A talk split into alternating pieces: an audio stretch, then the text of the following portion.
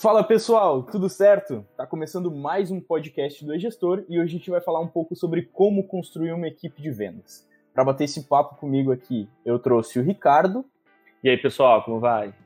E também o Davidson. Tudo bom, pessoal? Como sempre, né? Uh, então vamos lá que o papo tá muito legal.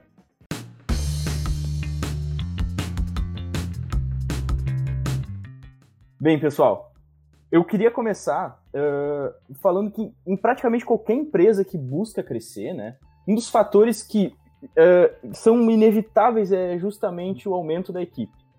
Uh, então eu queria falar um pouco sobre como construir uma equipe de vendas forte, uma equipe de vendas realmente que traga resultado e com uma cultura legal. Eu acho que antes de ir para a construção da equipe, o pessoal tem que dar uma pensada um pouquinho antes como que ele vai construir um processo de vendas. Porque se ele não tiver um processo de vendas, pode ter a melhor equipe do mundo que não vai adiantar. A pessoa vai ter que entender um pouco sobre como montar a venda, como trazer lead para o vendedor, né? Então, eu acredito muito que o processo de vendas tem que ser entendido. E eu vejo muito empresário por aí que só pega, e eu posso dizer que eu fiz exatamente o mesmo no início, quando eu não entendia de nada, contrata a pessoa, coloca, dá uma cadeira, dá um telefone para a pessoa, dá um computador, tá aí, te vira. Não explica nem o produto direito para a pessoa. E isso é um erro, isso é perigoso. Eu sei porque eu já passei por isso. A gente tem que entender o processo de vendas. Na verdade, toda empresa precisa ter processos, mas principalmente as vendas. Se tu quer estruturar as vendas, vai ter que fazer, fazer esse processo antes. Legal. E por mais que queira montar uma equipe, que seja uma equipe grande, você vai ter que contratar de um em um, você vai ter que conhecer de um em um. E se você não sabe qual é o tipo de vendas que você vai fazer, qual é o tamanho dela, uma venda complexa, uma venda simples, é, se é uma venda um pouco mais é, rápida, né, um processo de compra ágil, ou se ela precisa de ser de algo muito consultivo, provavelmente você vai precisar é, de características e de habilidades diferentes dentro dos teus, é, desses teus é, colaboradores, né, desse, desse teu time. Isso, e se tu não entende o processo, tu não vai ter como cobrar dos do teus funcionários o que, que eles têm que fazer. Né? Tu não vai saber o que cobrar, tu não vai conseguir escalar, porque eu vejo que muita pequena empresa depende muito daquele vendedor estrela, do vendedor que ele realmente nasceu, entre aspas, como um excelente vendedor. E se ele não, e se ele ficar dependente de vendedor estrela, ele não vai conseguir escalar. A empresa vai ficar sempre do mesmo tamanho. Exatamente. Porque, assim, é... É, é até mesmo é, é, o ideal, né? Antes de você montar um time, bem como o Davidson falou, é até mesmo que o proprietário da empresa tenha vendido em algum momento. Normalmente, o primeiro vendedor da empresa é o cara que funda, é que faz, que inicia, que inaugura a empresa, né? Porque o, o fundador ele, ele é apaixonado pelo negócio, ele vai vender, ele, a, essas primeiras vendas vai ajudar com que ele conheça o que, que o cliente procura, como que é o perfil do cliente dele, qual é o perfil da venda, é, e aí ele vai adquirir uma certa experiência. Essa experiência ela é sensacional, tá? ela vai ajudar bastante na construção do time, na construção dos próximos processos. Porém, é, como o Deilson mesmo falou, é muito importante que o time seja contratado e seja construído em cima de técnicas, em cima de fatores técnicos, para que depois você possa nivelar pessoas que não têm tanta, tanta é, tanto dom de, de, venda nato, né? E você consiga aí pessoas com pouca experiência vender. Eu acho que uma, um pouco de sorte que eu tive na vida foi ter nascido como um mau vendedor, um ruim, é, um vendedor péssimo. Eu não, eu não sabia nada sobre vendas, não nasci com aquela, com aquela vontade ou com aquela habilidade natural de vender. E o que, que aconteceu? Eu precisava vender, eu precisava sustentar minha família, eu precisava fazer a empresa crescer. E isso me levou a estudar então, de repente, eu vejo, já vi empresas de amigos meus que têm empresas parecidas com a minha, por exemplo, de trabalho com, com venda de software, e eles são excelentes vendedores. Né? Eles nasceram para aquilo ali. E eles não conseguem escalar a empresa justamente porque a empresa fica dependente deles. Sim, Sim. exato. É ficar uh, preso.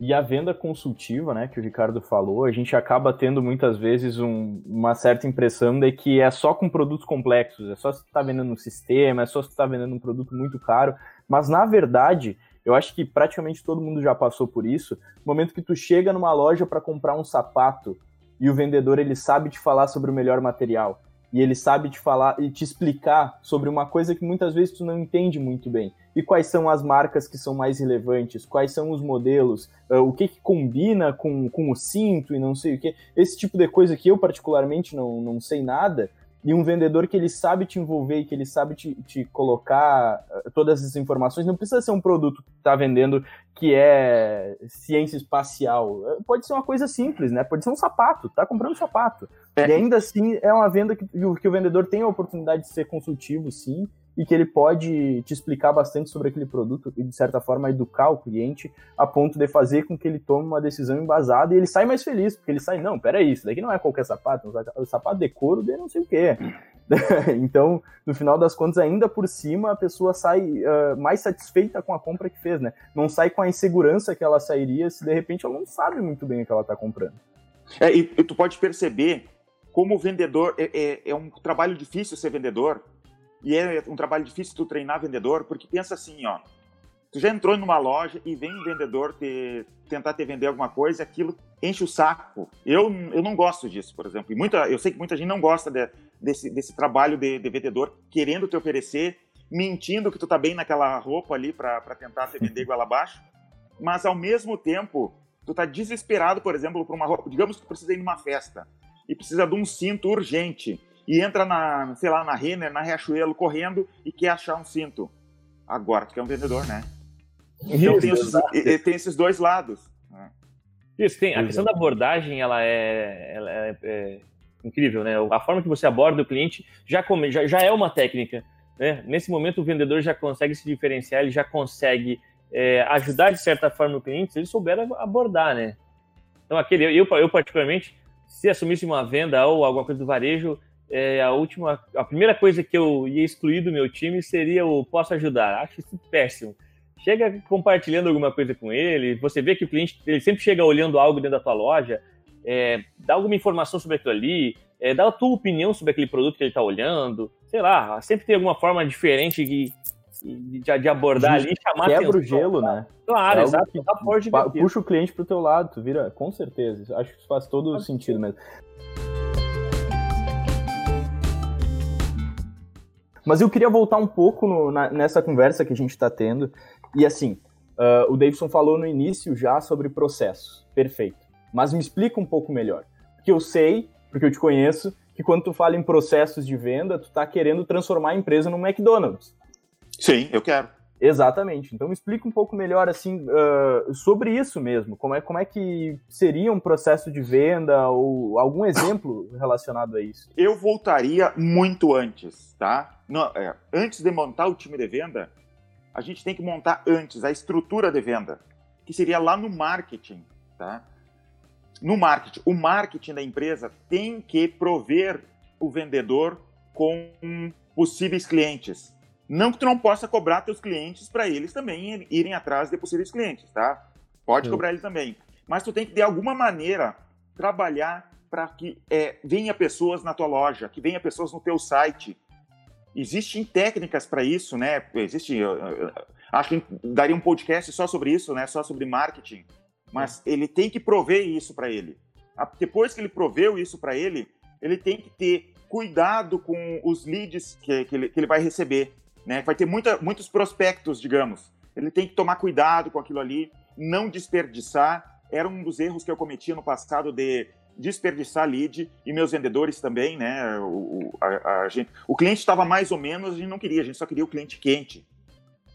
Depois que vai para o vendedor ter processo interno de vendas dele, tem indicadores. Uma empresa não cresce sem indicadores. E isso não é só para as vendas, mas para qualquer parte da empresa, ela precisa ter indicadores para poder funcionar, porque não adianta nada tu ter os vendedores, ter os melhores vendedores do mundo, começou, implantou um processo que seria o processo, faz isso, isso e isso. Digamos que tu conseguiu colocar esse processo lá, mas tu não tem números para observar, para ver se está funcionando.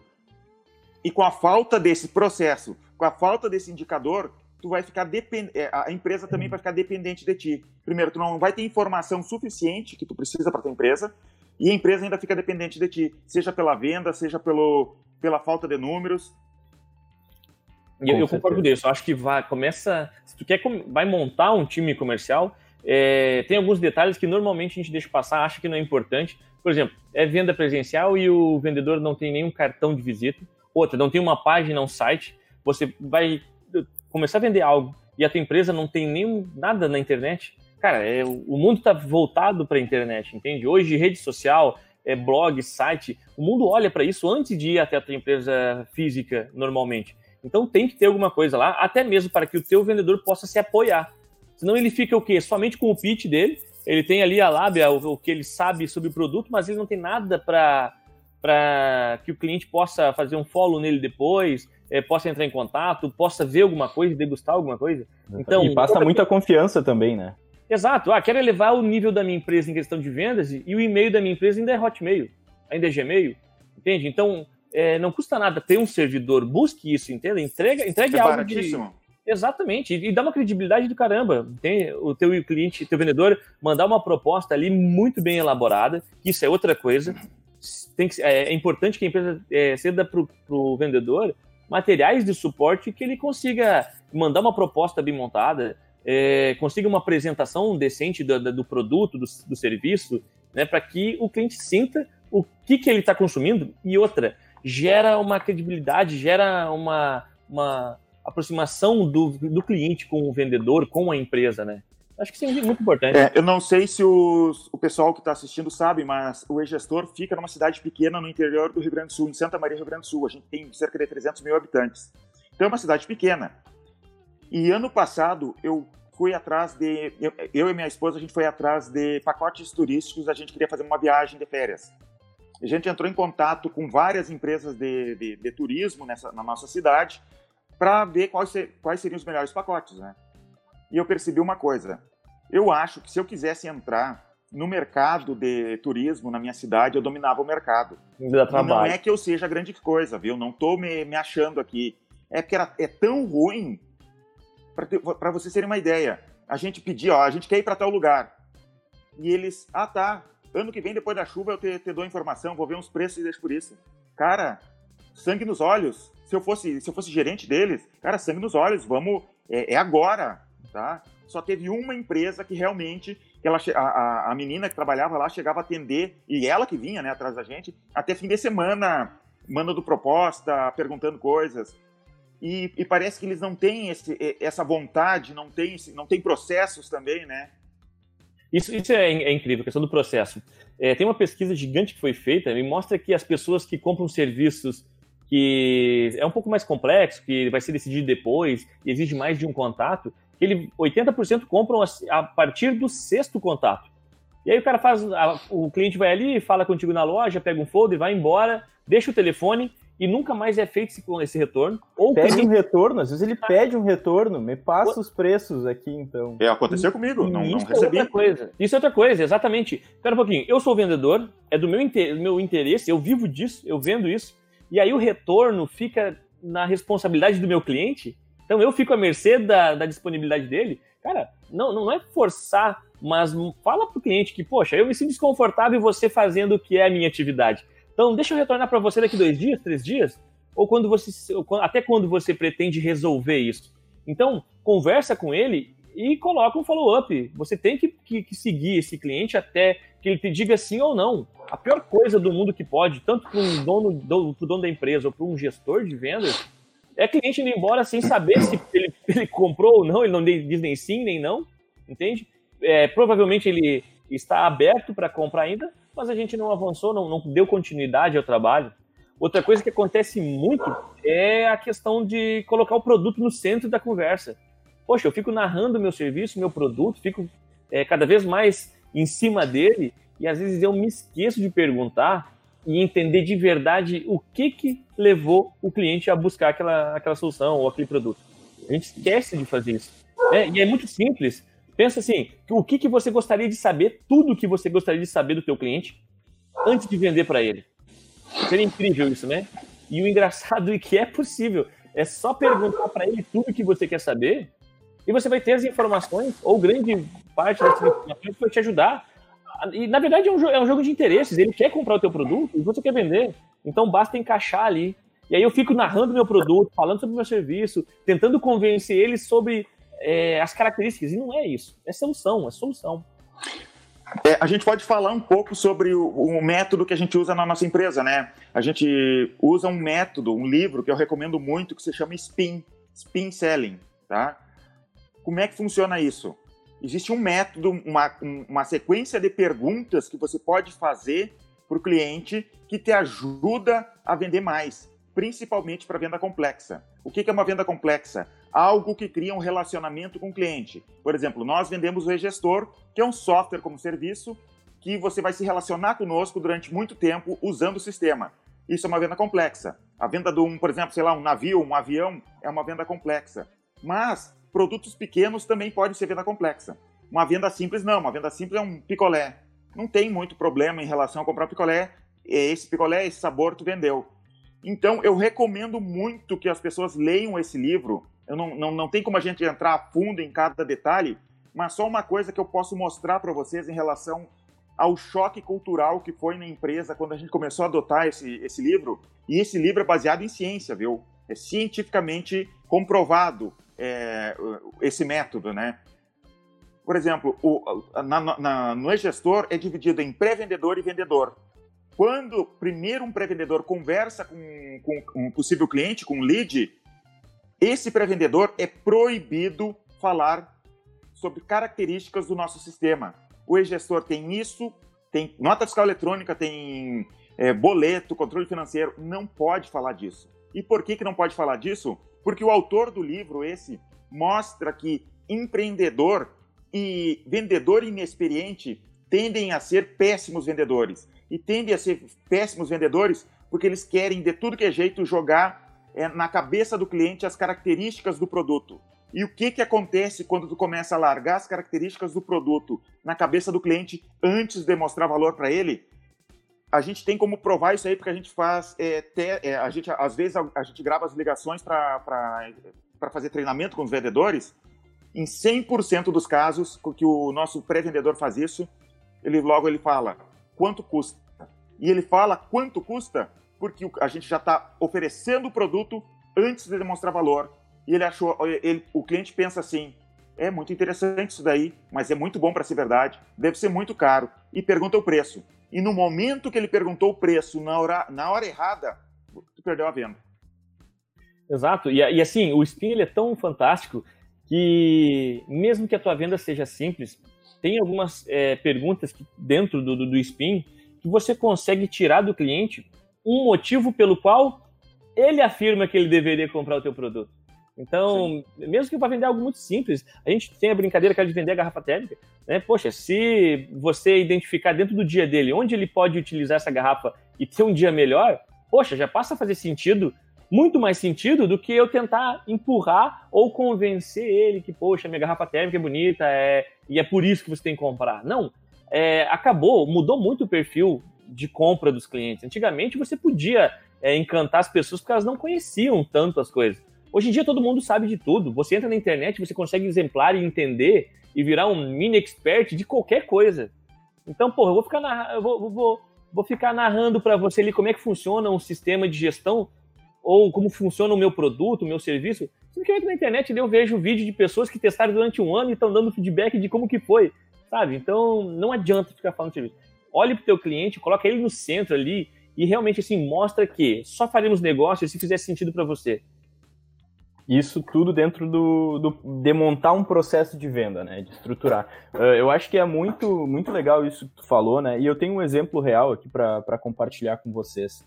Uh, teve uma vez que o meu pai veio me visitar aqui em Santa Maria, o meu pai nascido aqui, e ele queria muito comer um churros do calçadão, porque era o churros que ele comia na infância dele. Então tinha aquele negócio, assim, aquele afeto, aquela memória é, afetiva, né? E ele queria muito ir até o local comer. A gente foi junto, e no, no que nós chegamos nesse estabelecimento, o pessoal começou a querer vender para ele um outro negócio. E daí, assim, ó, entra na característica e começa a falar. E daí ele, ah, legal, mas uh, por que, que ninguém perguntou ainda o que eu queria de verdade? Por que, que não colocaram ele no centro? Por que, que não pararam para ouvir por um segundo? E ele é uma pessoa muito aberta, ele teria falado na hora que era o negócio, de que era uma memória afetiva e tudo mais. Ele acabou comprando, né? Porque, mas, mas, assim, a venda ela foi mal conduzida. Ela poderia ou ter sido muito mais direta, levado muito menos tempo, ou Uh, eles poderiam, inclusive, ter perdido o cliente, né? Porque no final das contas, ah, não adianta tu ter uma hamburgueria e tu ficar falando, ah, o meu hambúrguer ele é com a melhor carne, ele é só carne de primeira, ele tem alface, tem queijo, tem não sei o quê. O cara chega e fala, pô, legal, mas eu quero um cachorro quente, cara. Mas já aconteceu pior comigo. Deixa eu te contar. Eu trabalho com programação há muitos anos. E por causa disso, muito cedo eu comprei uma cadeira boa de escritório para trabalhar em casa, trabalhava em casa. E usei por anos aquela cadeira né? Até estragar. Chegou um ponto que, que estragou de tanto que eu usei ela. Daí eu fui comprar uma outra cadeira. Eu queria uma cadeira igual. Eu fui na loja, fui, ó, oh, eu quero ver cadeira para escritório. E achei a cadeira que eu queria. Era igualzinha a minha, durou bastante, é excelente. Essa aqui que eu quero. Essa aqui que eu quero. Ah, mas essa aqui é cara. Não, mas eu quero, eu quero essa aqui. Cara, sim, é, certo, eu tenho cara de pobretão, mas essa aqui é cara. Eu, não, mas eu quero essa aqui. Ela, ah, tá. Mas a gente tem essa outra aqui, viu? Então tá Cara, e, é, e é triste. Não, é, e, isso, é isso é triste. Uma pergunta que é mágica. É, e, é, e é séria, ela é reveladora tanto para o cliente quanto para você, que é o porquê que você está buscando isso. Sabe? Porque o cliente às vezes ele quer, ele não sabe o que, que ele precisa, ele sabe o que ele quer. E você não sabe nem o que ele quer e nem o, o, o que, que ele precisa. Mas essa pergunta, ela assim, ó, ela abre um horizonte gigantesco que isso pode te ajudar para quem tem loja ou para né, empresa ali que tem contato com o cliente a vender outras coisas agregadas. Porque ele vai, ele vai explanar, ele vai falar sobre o motivo que leva ele a comprar aquele produto, né? Então é ajudaria ele, olha, eu quero comprar essa cadeira porque eu já tenho uma há 15 anos e eu sei que ela vale esse valor porque ela durou 15 anos. Então, né, é, fica julgando ali o ticket do cliente pelo seu poder econômico. Então isso é ruim, é. Né? não qualifica, né? Perfeito. Uh, ok. Já aconteceu Aí, também, eu quero... deixa eu contar outro, outro processo que aconteceu conosco, um, um funcionário nosso. Aconteceu. É, tinha um cliente que já usava o, o e-gestor e estava no meio de uma negociação, né? E o, e o, o gerente dele, o Ricardo, falou para ele: oferece um plano anual para esse cliente aí, e o, e o, e o vendedor, não, não, não vou oferecer, é muito caro, não sei o quê. Né? Não era caro, era, ganhava até desconto ali, né? Não era tão caro assim. E daí ele vendeu, ofereceu, ele vendeu. Cara, como é ruim ser pobre, porque eu, não, eu nunca compraria. Né? Mas ele não sabe a, a condição. É uma balança, né? Ele, é. uma balança, solução e investimento. É, e é um investimento, né? Tem muita coisa que é um investimento. E outra coisa, é o Matt Doyle lá da Rock Content, e o cara é, é, realmente um monstro de vendas. O cara entende muito bem, é gringo, ele vem dos Estados Unidos aí para ajudar os caras a crescer. E ele fala uma coisa, primeiro, o que mais é gritante quando ele vai conversar com times de vendas aqui no Brasil é que o vendedor, ele sente que ele tem que estar na defesa sempre do, do, do, do cliente, como se ele estivesse atacando, como se ele fosse algo, ele estivesse fazendo algo ruim para o cliente, entende? Sendo que, Sim. na verdade, poxa, eu quero te vender algo, mas esse algo que eu vou te vender vai te beneficiar de alguma forma, entende? Então, nos Estados Unidos, a visão que eles têm de vendedor é muito diferente do Brasil, entende? É a ideia de que, cara, é alguém que está vindo me oferecer uma solução que provavelmente, que na balança ele acredita que o que ele cobra vale a pena do que vai ter, vai ter de resultado. E aqui não, aqui parece que o, o, o, vendedor ele tem que se humilhar ou tem medo de chegar no cliente e conversar, porque. É porque não acredita no, no valor do próprio produto que vende. Cara, Exatamente. isso é triste. E isso é, é cultural, né? E tem que ter cuidado, porque se a equipe começa justamente a pensar dessa forma, todo mundo novo que entrar vai seguir o mesmo tipo de pensamento.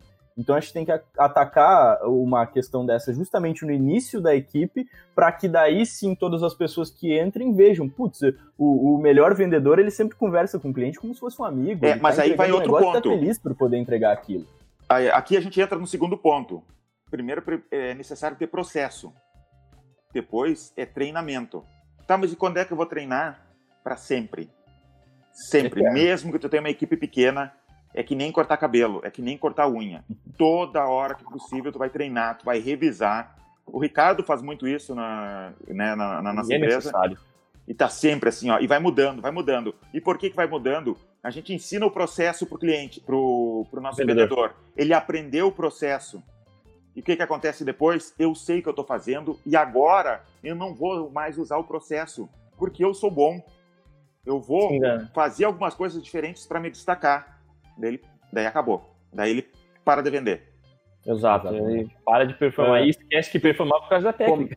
Começa a olhar para a técnica, né? E daí, daqui a pouco, o, o, ego ele, ele cresce tanto que a pessoa começa a olhar os números e fala: Nossa, eu fui bem, eu fui o melhor três meses seguidos, agora ninguém me para. E daí, Sim. daqui a pouco, ah, eu ligo de qualquer jeito e eu vendo. Eu, eu, converso com o cliente da forma que for e meus números vão ser bons.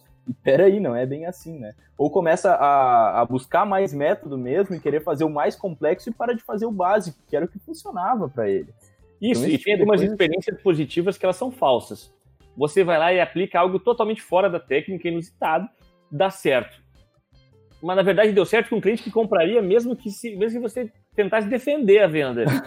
e aí e você começa a aplicar porque aquilo funciona demais, não vende mais. Cortou, morre, você começa a estancar suas vendas porque criou a ideia de que não, aquilo funciona. E não, às vezes foi sorte. Por isso que desviar do processo é delicado. delicado. É...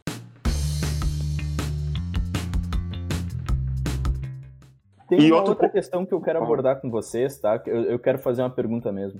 Uh, bem, Acho que a empresa precisa então começar definindo, acho que antes de tudo, o tipo de venda que ela vai fazer, né? Então, se é uma venda para carteira já existente de clientes, que de repente o empreendedor mesmo conseguiu construir ao longo do tempo sozinho, e daí depois ele vai começar a dividir isso com uma equipe, ou os vendedores eles vão trabalhar com outbound, que é uma ligação fria para alguém que ainda não conhece a tua empresa, ou que nunca te ouviu falar, Uh, ou ainda outras formas, como inbound mesmo, ou uma venda presencial, uma venda porta a porta. Eu queria eh, saber, então, definir primeiro esses tipos com vocês, né? E saber o que, que vocês acham sobre a possibilidade de misturar uh, tipos de venda, assim. Uh, então, por exemplo, ah, eu faço inbound, mas eu também faço venda no meu ponto físico, mas eu também investi um pouco em porta a porta, por exemplo.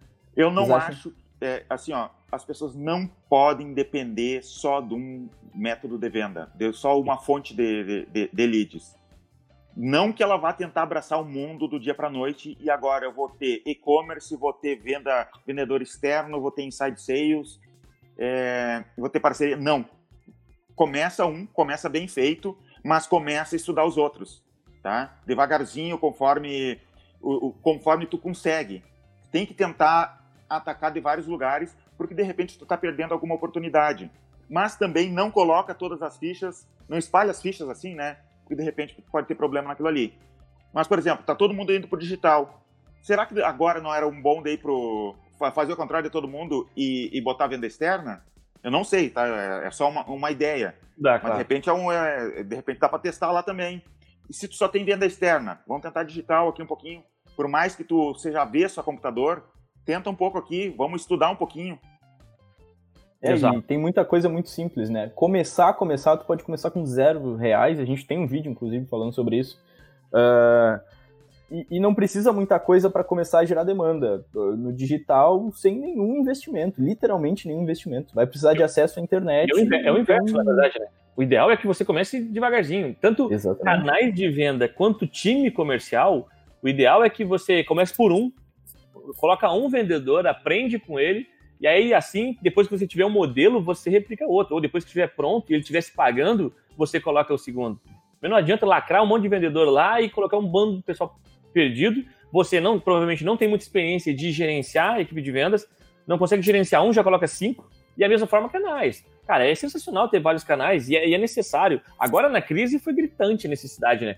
Quem já estava na internet, já estava buscando, já estava vendendo, funcionou. Tanto que os grandes players, na verdade, tiveram que migrar para esse mercado, né? Então, não, e a o outro ponto é, não tem por que não ter vários canais. Né? Então faz muito sentido. Você tem a tua loja, você pode fazer algumas, é, você pode fazer uma busca ativa, uma prospecção ativa de clientes. É, como já disse várias vezes, é muito fácil. Hoje em dia é fácil de encontrar clientes na internet. Você tem várias ferramentas, você consegue achar pelo Instagram, Facebook, LinkedIn. Então tem é, várias formas. O Google mesmo, você encontra informações na tua cidade, você pesquisa ali um ramo que você atende, faz uma ligação e já consegue conectar, quem sabe, agendar uma reunião para. Olha só como consegue ser misto. Você faz um back-office, liga pro cara, agenda uma reunião e o teu vendedor já vai lá com uma conversa muito avançada. Então eu misturo o Inside Sales, né, aquela venda interna, numa ligação com um field onde o cara vai visitar o cliente. Então eu começo a prospectar e cada vez mais gera negócio. Exatamente. Uh, e cada um desses canais, eles também podem exigir um tipo de perfil diferente, né? Então vai ter uma pessoa que ela tá mais apta e, e tá mais familiarizada com uma conversa pessoalmente com o cliente, enquanto tem o cara que gosta mais de ligar. Vai ter a pessoa que não gosta muito de falar, mas que se tu colocar no computador, de repente, ela troca e-mail igual louco com o cliente. Ah, então vai ter, vão ter esses claro. diferentes perfis. Mas pense que é uma, uma pequena empresa. Às vezes a gente não pode se dar o luxo de ter especialistas. Às vezes a gente vai precisar de ter alguns generalistas que ataquem tudo, que trabalhem de tudo que é ponta para resolver o problema o mais rápido possível. E é por isso que é, o outro ponto que eu falo que, deve, que é, tem que ser cuidado é a cultura da empresa. Né? Se o cara não participa da cultura da empresa, se ele não tem sangue no olho para tentar resolver aquilo ali, para vender dá uma chance para ele, tenta trabalhar um pouquinho, mas se não deu certo, demite rápido. Não fica enrolando com aquilo ali, ainda mais que é uma, uma pequena empresa, né? Não tem recursos para ficar mantendo isso. Isso, e assim, o setor de vendas é o coração da empresa, o coração não pode parar. Então, se você está colocando alguém ali que não está fazendo, tá deixando o teu coração parado, não está jogando dinheiro para dentro, cara, desculpa, mas é a área mais dura da empresa, com toda certeza. E não... assim, ó, pode até atrapalhar os outros. Se o fulano está sendo mantido aqui e não está vendendo nada, que que eu estou satisfeito com esse salário aqui também. Eu também não vou vender nada.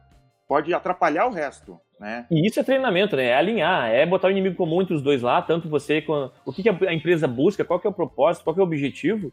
E, cara, se você não fizer isso, não está buscando, poxa, você é uma peça quebrada no motor. Tem, tem que... E eu acho que vocês dois vão saber dizer isso com uma uh, propriedade muito melhor, assim, mas pessoalmente, com quanto tempo mais ou menos tu acha que já dá para conhecer a pessoa e saber se vale a pena uh, manter ou, ou não? E pensando, né, no, na situação assim de que tu não tem muita, muito recurso mesmo para segurar. Essa sei parte lá, é, é difícil, fala. mas se tu tem processo e treinamento, sei lá, uns 3, 4 meses dá pra, dá pra ver, né? Isso, depende muito do, do, do tamanho da venda também, né? Porque uma coisa até que a gente tem que cuidar, aqui nós chamamos de ramp up, que é o período em que o vendedor ele demora para ficar pronto. Você, é, é a mesma história de abrir uma empresa e no primeiro mês já querer vender do dinheiro dela. Cara, a chance disso acontecer é muito pequena. Então você tem que estar preparado e entender, faz parte do, do, gestor, do perfil do gestor, é, entender que vai demorar um tempo para que ele crie a carteira, para que ele acerte a mão, para que ele se adapte ao processo. E, a, e aí isso pode demorar três meses. Pode Até conhecer que... o produto.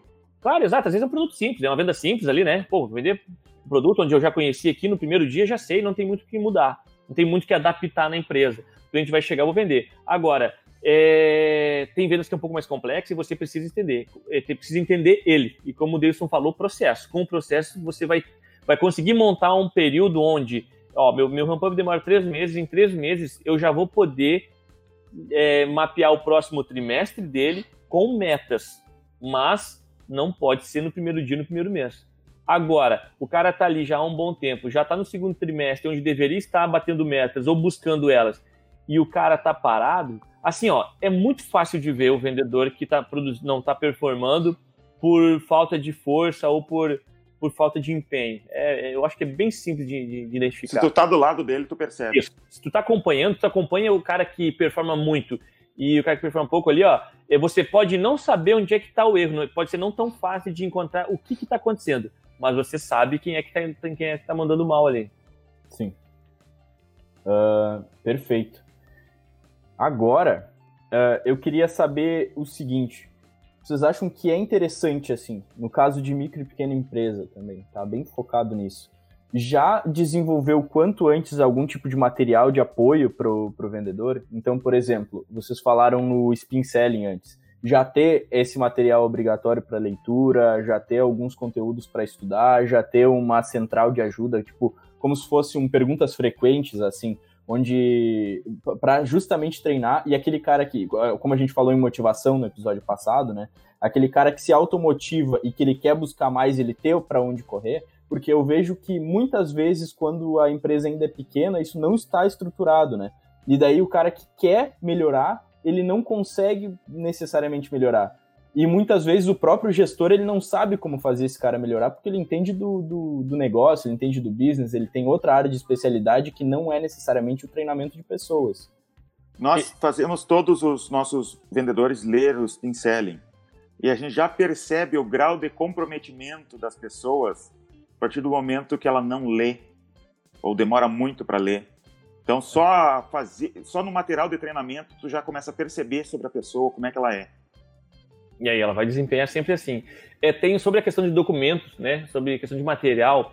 É, isso é outra coisa que tem uma variável gigante aí. O que acontece? O treinamento é importantíssimo que ele esteja documentado e o cara tenha material para aprender sobre o que vai fazer. Claro, depende também do tipo de vendas. Já material de consulta, isso depende muito é, da complexidade. Por quê? Você pode criar um material de consulta lá, uma bíblia sobre o processo, mas se no dia a dia ali não tem esse momento de pesquisa ou de busca, cara, às vezes está criando uma burocracia que não vai funcionar. Que às vezes é questão de conversa, é questão de, de, de experiência, é aproximar os vendedores para que eles consigam aprender, é fazer reunião, fazer um, que é, tem que fazer parte da cultura mesmo, né? E nem de um manual específico, de alguma coisa escrita que está numa, numa caixa. E outra, se, não, não, hoje em dia nem precisa tanto material escrito.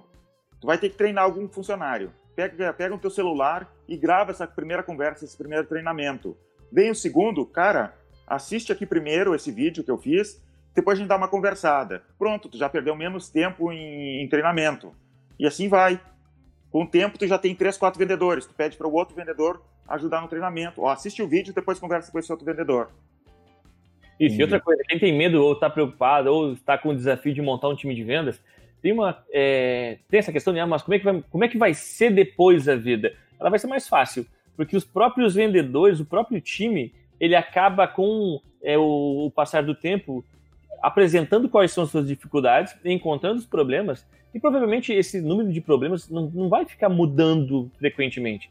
Então você vai criar os primeiros materiais ali, eles mesmos pode, podem criar, tá? Você pode desafiar o teu próprio vendedor a criar algo, é uma apresentação do trabalho dele, e com isso você vai replicando os outros. Então é, é uma comunidade, na verdade. Time de vendas é comunidade. E é para sempre o treinamento, como eu já tinha dito. Uma tribo. Não acaba, não. Pelo menos conversar com o teu vendedor, com o teu pré-venda, com, com o teu time comercial, você precisa fazer, não tem saída. Perfeito. Uh, e sobre contratação, quais são os dilemas? Tem alguma característica assim que toda pessoa do setor comercial ela tem que ter? Ou cada negócio é um negócio? O que, que vocês têm para me falar disso? Isso eu acho que é algo que vem mudando muito, mesmo. É, eu acho que teve um tempo onde o vendedor era aquele cara firula mesmo, sabe? Ele era totalmente desenvolto, ele tinha uma comunicação absurda, é, ele conseguia te apresentar um produto de uma forma tão espetacular que, cara, não tinha como não comprar. Ele, sabe? ele realmente conseguia te persuadir, né? Era o cara da habilidade dele era a persuasão. Hoje em dia eu acho que já morreu muito disso. Quem sabe ainda existe espaço para esse tipo de vendedor em algum lugar. Hoje eu acredito mesmo no cara, no vendedor consultivo. É aquele cara que tem ouvido, é o cara que ele realmente se preocupa com quem está do outro lado, a empatia é humilde. Forte. Exatamente, é humilde. Ele sabe que ele, na verdade, ele está vendendo algo, um serviço ou produto em cima das expectativas e das necessidades do cliente, não das dele. Tá? A pior coisa que tu pode fazer é vender em cima do que você espera, em cima do que você acha que é interessante e em cima do que você acha que é o teu poder aquisitivo, como o Davidson falou. Então, um cara com bons ouvidos hoje se encaixa em qualquer tipo de vendas. Pode ser simples, pode ser vender o produto mais barato do mundo e mais simples ao mais complexo. Hoje, acho que a hora é essa. A única forma de se diferenciar é essa. E com o processo, tu faz um vendedor ruim ser bom. Exato. Obviamente exatamente. não vai fazer milagre, às vezes não vai conseguir mas é bem comum tu conseguir. Isso, e outra coisa, não adianta ter um cara talentoso lá e achar assim, pô, vou achar mais 20 caras desses que vai.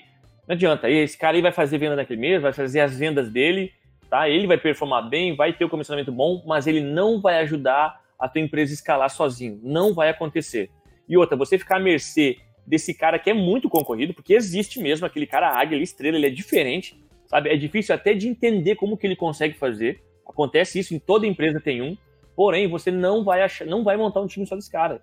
Existe aquele que é o que não é tão talentoso, não tem tanta habilidade nata, mas ele tem características e ele é um bom ouvinte e você consegue em cima de técnicas tornar ele o cara que replica a venda pra caramba. Ele não cria a venda, ele replica as vendas. Por quê? Porque ele sabe o que ele está procurando no cliente, ele sabe o que o cliente também está procurando na empresa e acabou.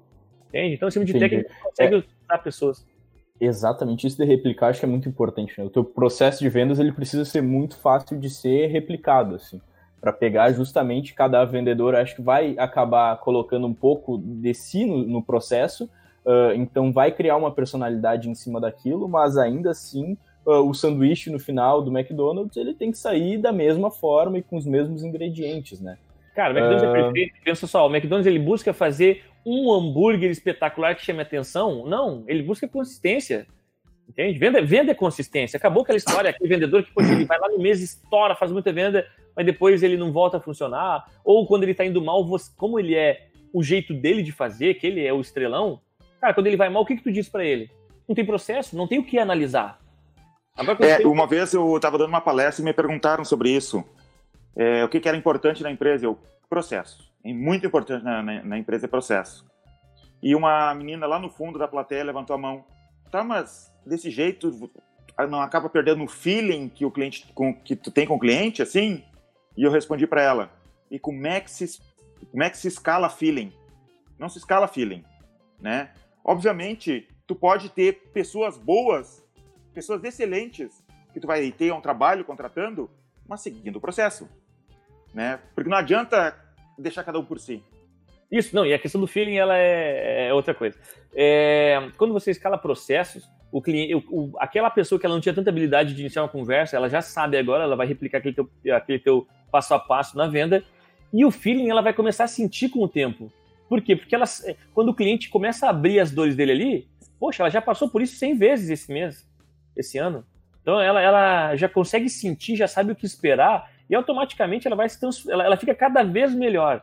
Ela fica cada vez melhor. O processo está ali para que ela já comece em um nível, ela já busque um nível para cima. A partir daí ela fica cada vez melhor. E em processos, por exemplo, o McDonald's está dentro do processo do McDonald's, dentro do processo de vendas do McDonald's, que os funcionários falem o mínimo possível com os clientes sejam educados, mas falem o mínimo possível com os clientes. Por quê? Porque se tu começa a conversar demais com o cliente, tu pode gerar algum atrito, pode ter algum problema. E eles não querem isso. Conversa menos, tu, é, recebe o dinheiro, entrega o, o produto e deu. Né? Então, se comunicando menos, eles conseguem manter um padrão da empresa. Eu não estou recomendando isso para tudo que é empresa, tá? Mas isso funciona muito no McDonald's. Mas mesmo assim, nas vendas, a questão do falar pouco também hoje em dia se encaixa. Né? Porque não adianta nada o vendedor falar mais que o cliente. Se está falando mais do que o cliente, quem está só colhendo ali é o, é o cliente e você não, não, não vai conseguir contribuir de alguma forma. Então o negócio é que o cliente fale o dobro do que você dentro da conversa de venda. Exatamente. Uh, deixa eu perguntar para vocês então o seguinte, tá?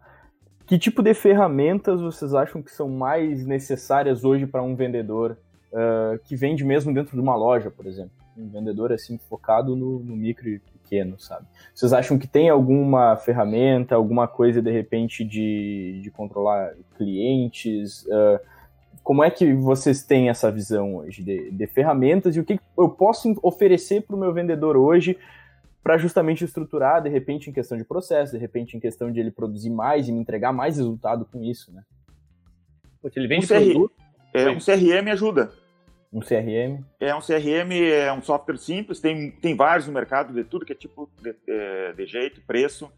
Tu coloca ali as informações do cliente, tu como gerente ou, ou dono da empresa consegue acompanhar como é que cada pessoa está fazendo. Né? Então, existem CRMs, assim, por exemplo, nós usamos dentro do, do, aqui do gestor, a gente usa o Pipe Drive, que é um CRM bem simples que nossos vendedores usam. E o Ricardo, que cuida dos vendedores, consegue acompanhar o que, como é que está a conversa com cada um dos clientes. Mais. Isso, e para quem, para os nossos clientes, na verdade, né, para quem está vendo esse vídeo, outra coisa muito importante para vendedor, se você trabalha com produto, é uma ferramenta de estoque, que você consiga identificar estoque, onde é que está o produto ou a peça que ele vai vender, ver se ele, a coisa mais terrível do mundo, quem trabalha ali na frente do balcão atendendo o cliente, né, cara a cara ali, é não saber se tem para entregar ou vender e depois não conseguir entregar porque não tinha ferramenta. E a falta dessa informação precisa é realmente triste. É, tu criou o processo das vendas, mas não criou o processo no estoque. Exatamente. Daí eu te contratei para vender Eu vendi, né? Mas eu não tenho para entregar. aí, aí o pessoal. É o coração bombando ar em vez de bombar sangue, né? Então, ao invés de. O, o cara tá vendendo ali, mas não tem para onde mandar. E é, é a gestão matando as vendas. Então, poxa, tem que ter essa ferramenta de suporte ali. Outra coisa, tem que ter uma ferramenta alguma forma que você consiga mostrar para o teu vendedor o que, que ele está vendendo. Não tem por que você não fazer isso não tem por que esconder esses números, é até bom para a questão de motivação, ele consegue é, identificar o, como que ele está saindo, ele consegue se comparar com alguns colegas. Outra coisa, é alguma ferramenta, alguma forma de colocar metas, é, objetivos, porque o ser humano gosta disso, a gente gosta de ter onde chegar. Quando a gente não tem um objetivo, algo a ser batido, eu, eu não sei se dois, duas vendas por mês é bom ou se 20 é bom. Por quê? Porque eu não sei onde é que eu tenho que ir. É, fica, fica sem algo a, a, ser batido, sem um número de referência. Per, perfeito tu falar nisso, Ricardo. E eu quero, eu quero te perguntar agora o seguinte, cara.